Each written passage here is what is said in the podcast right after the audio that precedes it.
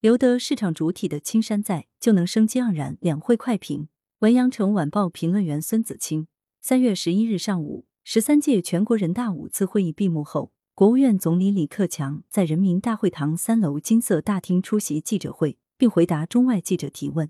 记者会上，市场主体是总理反复提到的关键词，减税降费、深化改革、精准施策，保住市场主体，保住市场主体，方能保就业。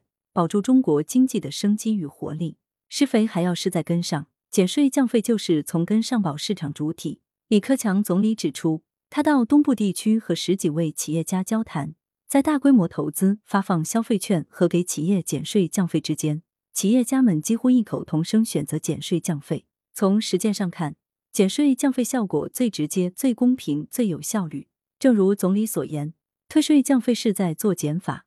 但实质上也是在做加法。经济学家用拉幅曲线描述税收和税率之间的关系。拉幅曲线是一条导 U 型曲线，在顶点的左侧，政府收入随着税率的增加而增加；而在顶点的右侧，政府的税收随着税率增加反而减少。减税降费表面上似乎是减少了政府收入，但实际上培育壮大了市场主体，涵养了税源。总理指出。去年新增纳税市场主体交的钱超过了当年减税的钱。从二零一三年中国实施增值税改革，累计减税八点七万亿，财政收入增长了近一倍。中国的经济增长好比登山，越往上氧气越少，减税降费就相当于给登高山的人输氧。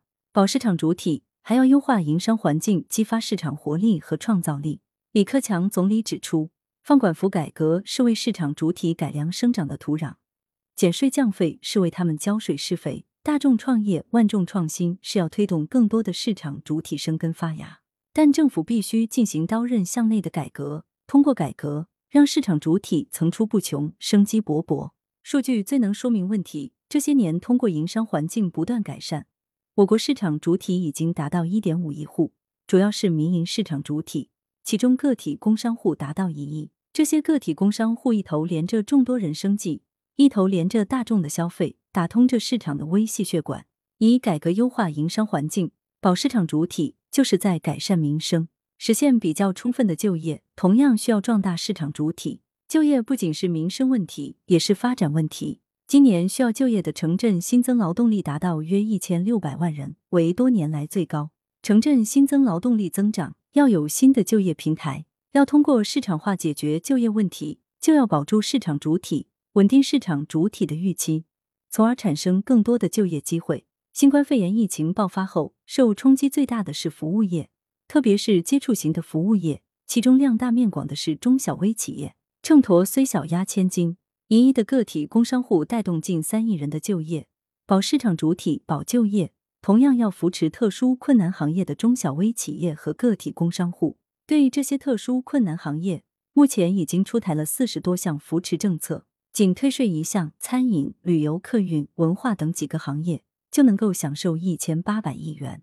市井长巷店铺林立，热气腾腾，那就是熙熙攘攘的人间烟火。扶持特殊困难行业，保住市场主体，让经济有生机，让人民群众生活有温度。留得市场主体的青山在，就能生机盎然。减税降费，深化改革，千方百计保住市场主体，就保住了中国经济增长的源源动力。就是在保就业、提升民生福祉，抓住保市场主体的关键，精准施策，民生福祉将不断提升，中国经济将迸发活力。羊城晚报时评投稿邮箱：wbspycwb 点 com。来源：羊城晚报羊城派。图片：视觉中国。责编：付明图，江雪源。